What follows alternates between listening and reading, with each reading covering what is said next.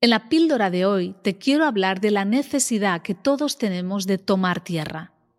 ¿Qué quiere decir?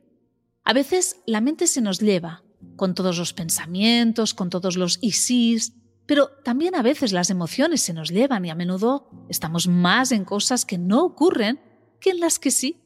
Para poder estar presentes es necesario también tomar tierra. ¿Cómo?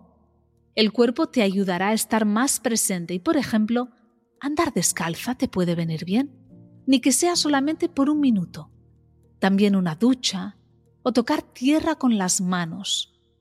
Estas son mis propuestas, pero también puedes sentir qué es lo que a ti te hace volver a este momento presente y dejar todo el barullo mental y emocional a un lado.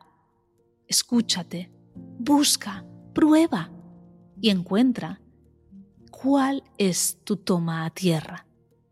Que tengas un feliz y consciente día.